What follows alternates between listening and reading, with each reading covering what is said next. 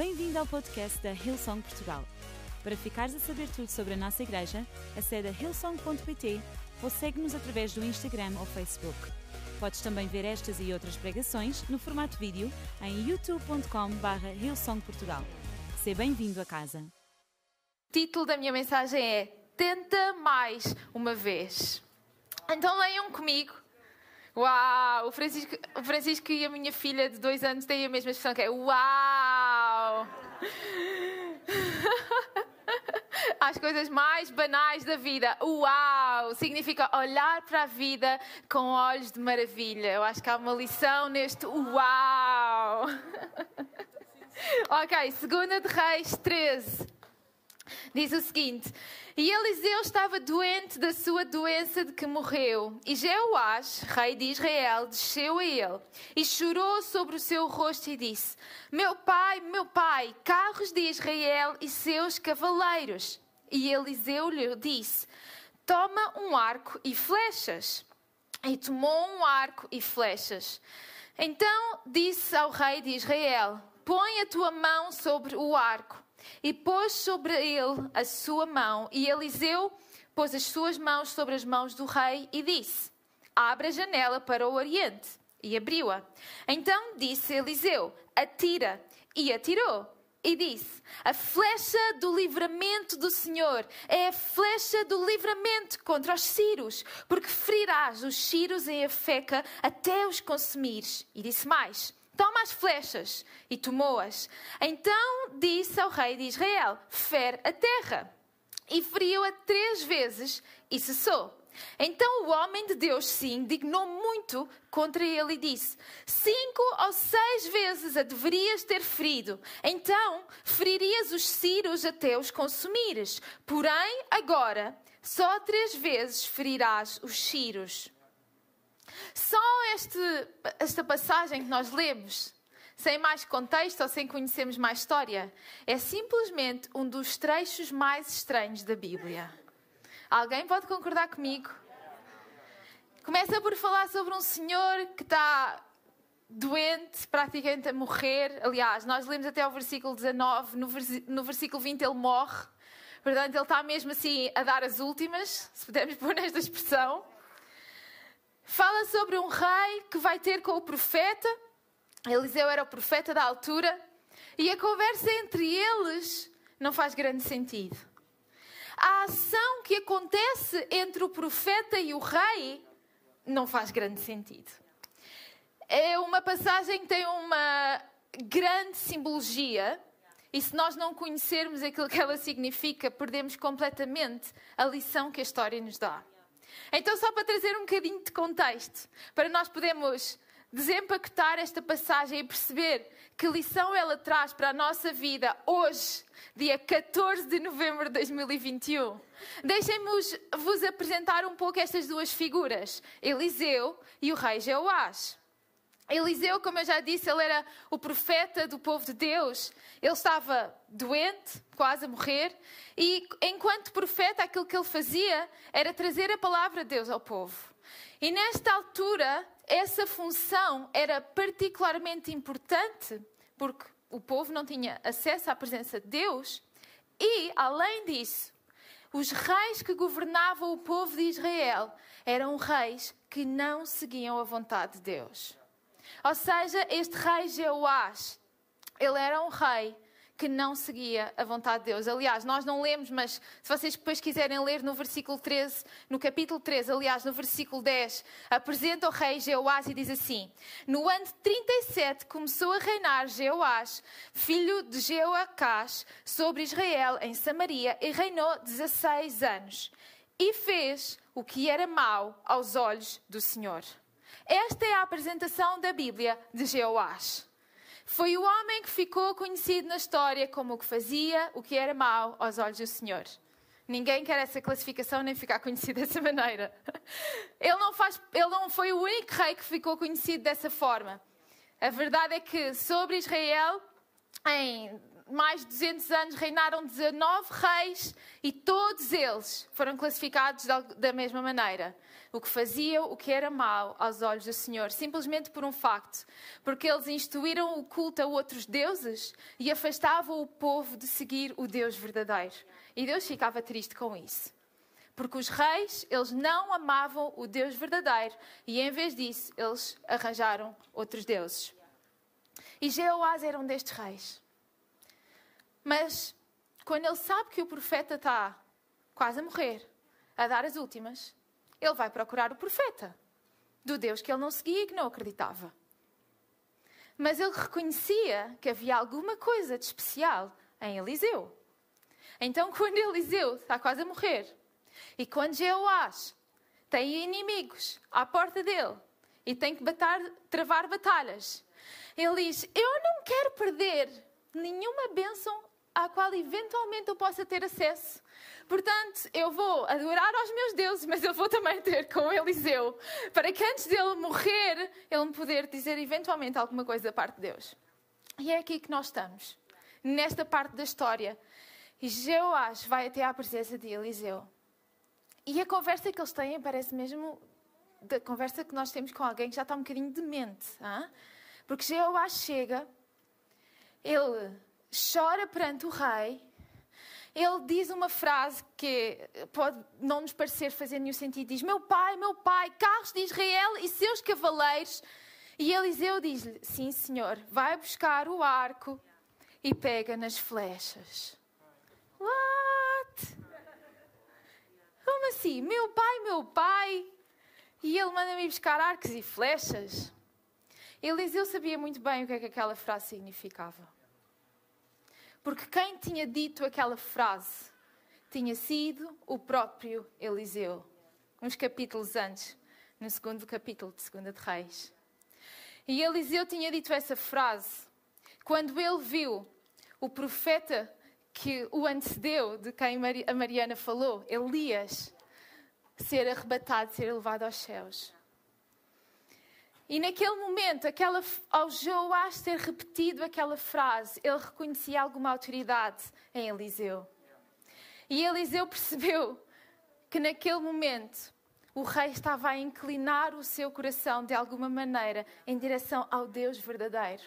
Então ele disse-lhe: Ok, se tu vieste até mim, se tu estás a inclinar o teu coração e de alguma maneira tens a intenção de me ouvir, então vamos aproveitar este momento e tirar daqui uma lição vai buscar o arco e vai buscar as flechas. Mas o que é que isto tem a ver? A verdade é que Jeoás obedeceu ao profeta e foi buscar. E o profeta disse-lhe: Ok, muito bem, abre a janela, aponta a tua flecha e dispara. Eu tenho que ser ao contrário, que eu não sei.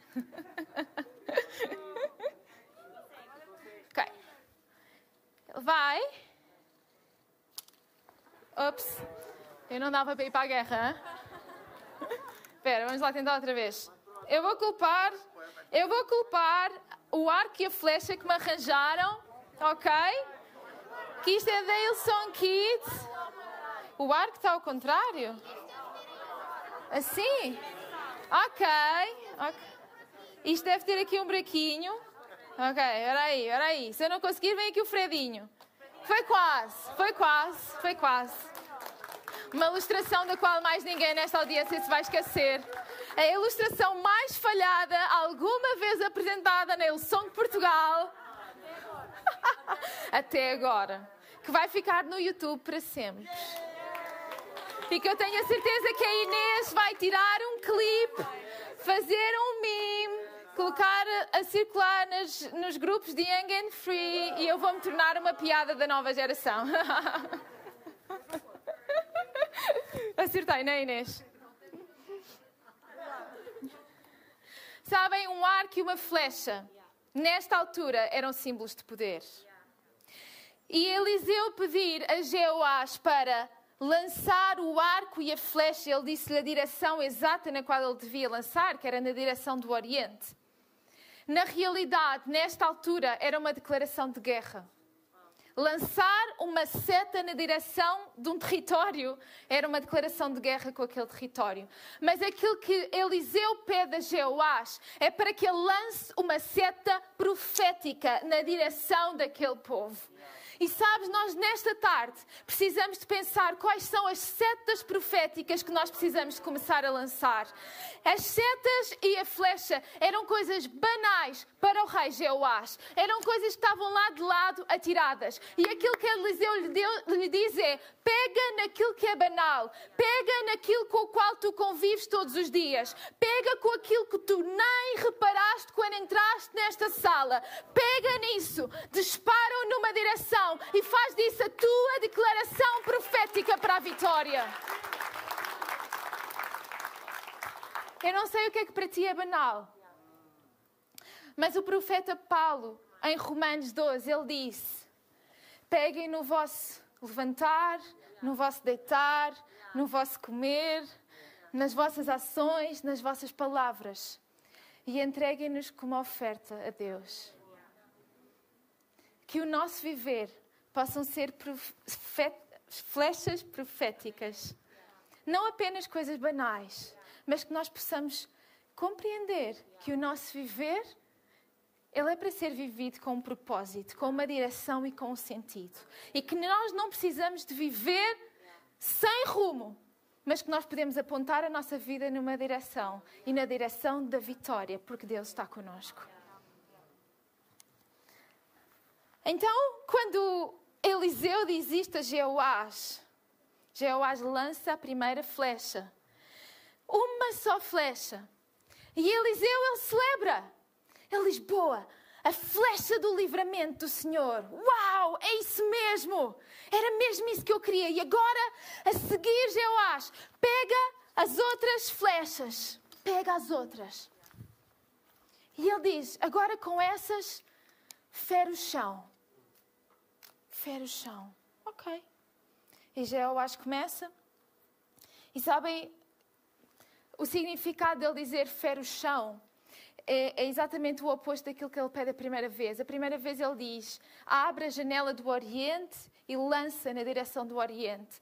Quando ele diz fere o chão, é basicamente lança, mas sem teres um alvo. Lança as flechas, mas sem haver necessariamente um alvo. Então, Jeoás começa. Eu vou poupar-me ao embaraçamento de tentar fazer isto de novo, ok? Ele lança uma, ele lança outra. Ele lança outra. E para. E Eliseu fica furioso com ele. Fica furioso. O homem está a morrer e este rei não consegue lançar mais do que só três flechas. Mas sabes, eu acho que Joás pensou: da primeira eu lancei uma. E ele ficou todo contente. Então vamos lá fazer isto de novo e eu vou lançar outra. O senhor não teve reação. Ok, vamos fazer de novo. Se calhar o senhor já não viu bem. Vamos lançar de novo. E Eliseu continua sem reação. Mas que raio! Jeoás volta a lançar outra. Mas Eliseu não tem reação.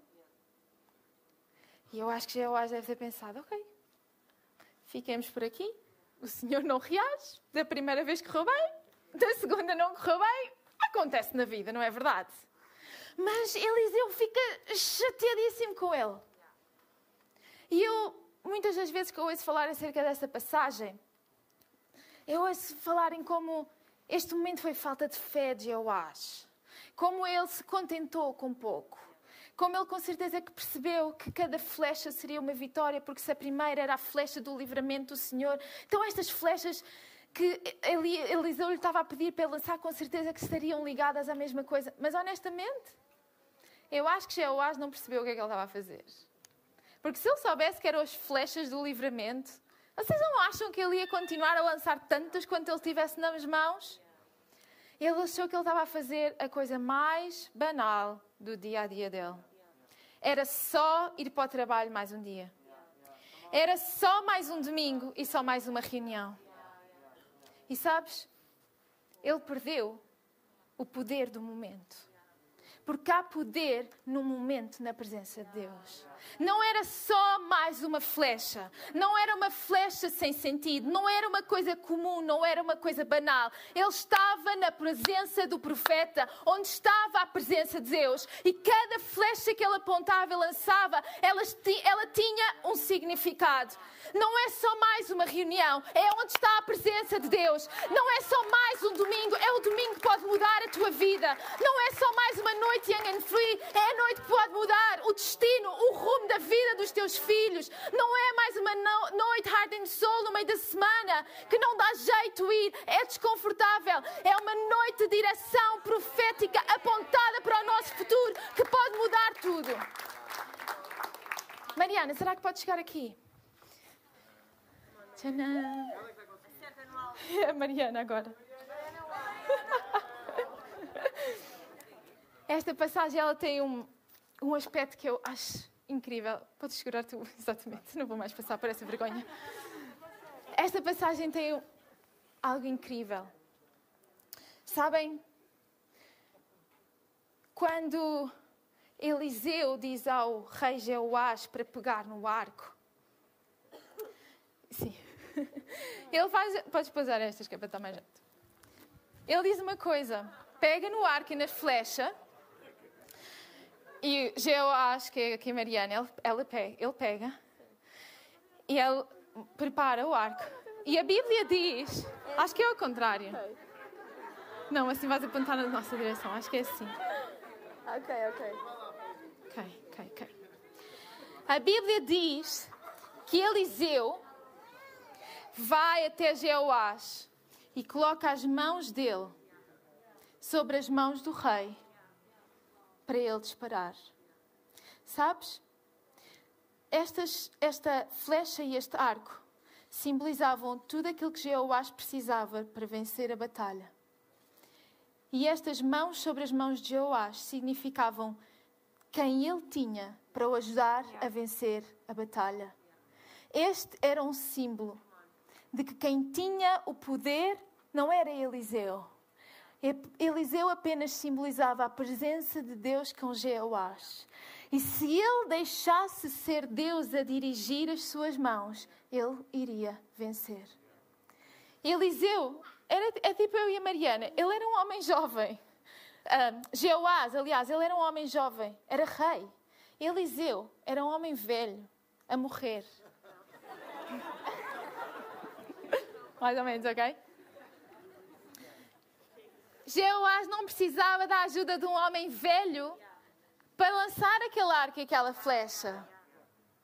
Jeoás podia fazê-lo muito bem sozinho. Mas ele precisava de uma coisa: o poder que aquelas mãos sobre as mãos dele simbolizavam, que era o poder de Deus. Sabes, eu e tu conseguimos viver a nossa vida na boa sem Deus, mas será que nós conseguimos acertar o alvo sem o poder de Deus na nossa vida? Nós precisamos do poder do Espírito Santo todos os dias da nossa vida. A Bíblia fala que o pecado é simplesmente falhar o alvo. E muitas vezes nós vivemos embaraçados pelo nosso pecado, porque somos nós sozinhos a tentar acertar o alvo. Boa sorte, Mariana. Pode sentar. Foi embaraçoso, tal como me aconteceu a mim. Obrigada por sentar. Nós muitas vezes vivemos a tentar acertar no alvo por nós próprios. Mas nós precisamos do poder do Espírito Santo a dirigir a nossa vida para nós conseguirmos acertar no alvo. O alvo que é o propósito que Deus nos deu quando pensou em mim e quando pensou em ti.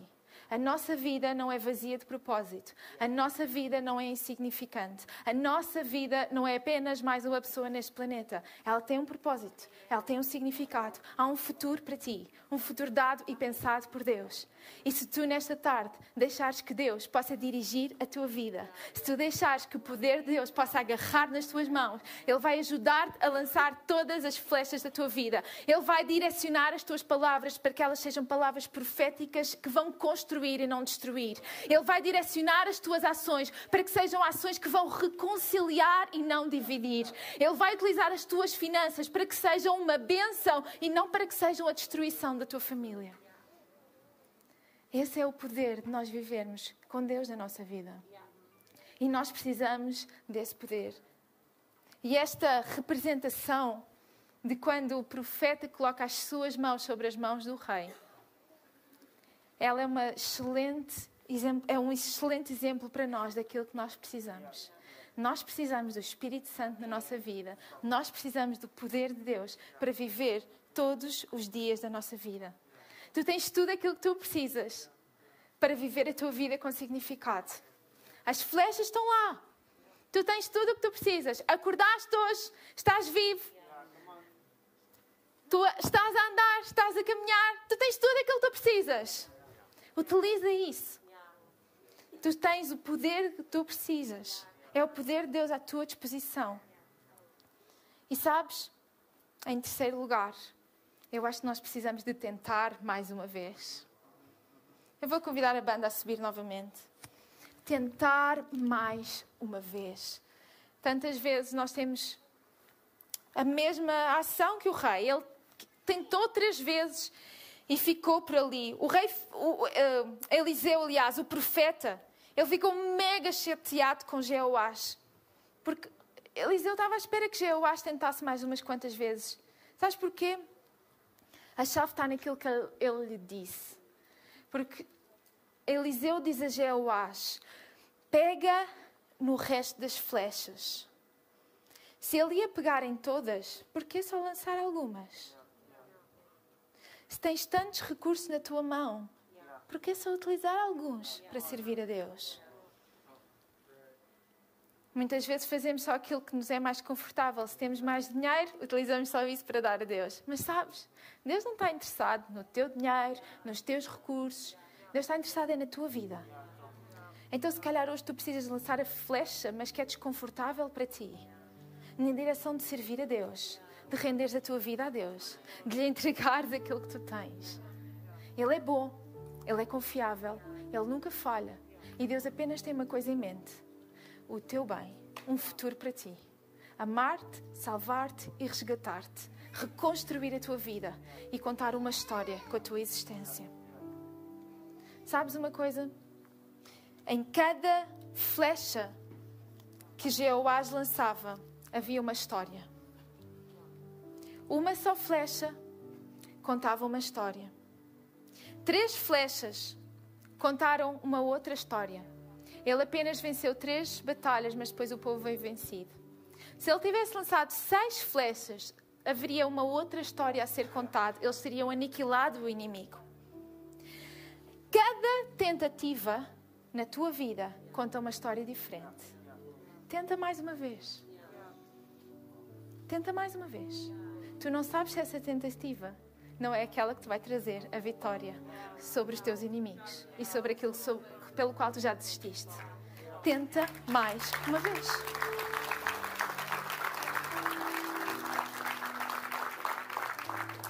Não é acerca de tentar uma ou três e que ele devia ter feito cinco ou seis. É acerca de tentar de novo e não desistir. E lembra-te, cada tentativa conta uma história. Se calhar até aqui tu já tentaste tantas vezes, tu já tentaste tantas coisas, mas tu hoje podes tentar voltar, podes voltar a tentar e contar uma história diferente. Tu podes tentar desta vez, rendendo a tua vida a Deus aquele que conhece todas as coisas, que te ama mais do que tudo, quer ser o teu Senhor, quer ser o teu Salvador. Eu não sei que áreas da tua vida tu já desististe, ou tu achas que estão terminadas, e tu só sentes aquilo que Eliseu sentiu quando Jeoás se ficou pelas três tentativas, que foi frustração. E tu parece que tentas e tentas e tentas e só sentes frustração. Mas deixa-me dizer-te, hoje tenta, mas tenta no poder de Deus. Aquele que nunca te vai deixar frustrado, aquele que nunca te vai deixar, que nunca te vai desamparar. Será que nesta tarde nós podemos ficar de pé?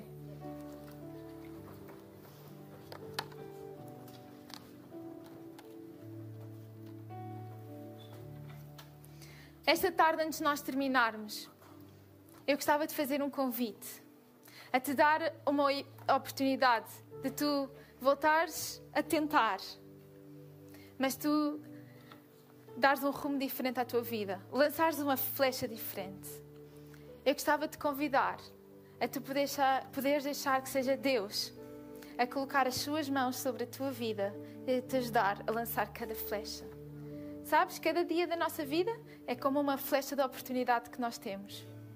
Talvez tu tenhas vivido dia após dia a tentar lançar flechas na direção de uma terra com propósito, mas tu sentes que não tens força ou capacidade para isso.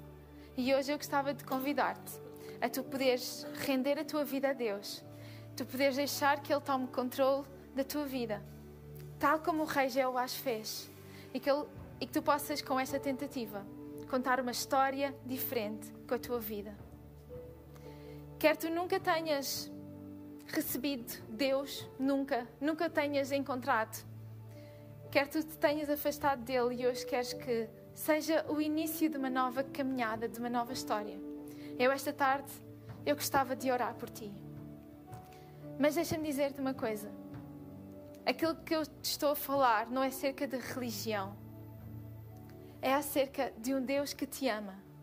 Mais do que tudo apesar de quaisquer que sejam as flechas que tu já tenhas lançado, qualquer que seja a vida que tu tenhas vivido até aqui. Não sei se tu recordas, mas ao início, quando eu te apresentei Jeoás, eu disse-te eu disse que a Bíblia o descreve como um homem que fazia o que era mau aos olhos de Deus.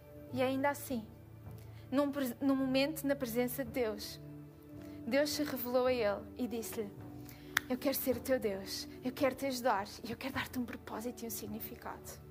Se calhar tu viveste a tua vida até aqui sem acreditar em Deus, com as tuas costas viradas para Ele, ou até aquilo que tu sentes é sempre errar o alvo em relação àquilo que achas que é a vida que Deus desejaria para ti. Ainda assim, Ele quer dar-te uma oportunidade. Esta tarde, eu gostava de orar por ti. Gostava de orar para que tu possas receber Deus na tua vida e começar uma história diferente a partir, a partir daqui. Então, para que ninguém se sinta constrangido, eu vou convidar toda a gente a, ficar, a fechar os seus olhos. Eu vou contar até três. E quando eu disser três, eu vou te pedir para tu levantares a tua mão para que eu te possa incluir nesta oração. A tua mão é apenas para eu saber por quem eu vou estar a orar. Se tu estás aí em casa, eu não vou ver a tua mão levantada, então eu peço que tu possas pôr uma mão assim aberta, um emoji, no chat dos comentários. Este é o teu momento, é a tua oportunidade. Tu tens à tua disposição uma história diferente para ser contada. Tenta mais uma vez, mas desta vez tenta com Deus na tua vida. Um, Ele ama-te, ama-te muito e Ele quer que tu possas contar uma história diferente com a tua vida. Número dois, Ele está aqui. Apesar de tudo o que tu possas ter feito, Ele nunca desiste de ti. E hoje está de braços abertos para te receber. Três, levanta a tua mão para te incluir nesta oração. Estou a ver aqui. Deus te abençoe. Deus te abençoe. Deus te abençoe. Levanta bem alta a tua mão, sem vergonha. Deus te abençoe. Deus te abençoe. Tenta mais uma vez, sem vergonha, sem receio. O que possas ter feito até aqui, com certeza não resultou. Mas com Deus na tua vida, tu tens uma história diferente para contar. Vocês podem baixar as vossas mãos. E enquanto igreja, nós vamos fazer esta oração com vocês. Então repitam todos depois de mim. Deus, eu nesta tarde entrego-te a minha vida. Obrigada. Porque tu me dás perdão. Perdoas todos os meus erros. E a partir de hoje, me dás uma vida nova. Obrigada, porque tu me amas. E a partir de hoje, eu sei que a minha vida tem um propósito e um significado. Em nome de Jesus eu oro. Amém. Podemos dar uma grande salva de palmas a todas estas pessoas.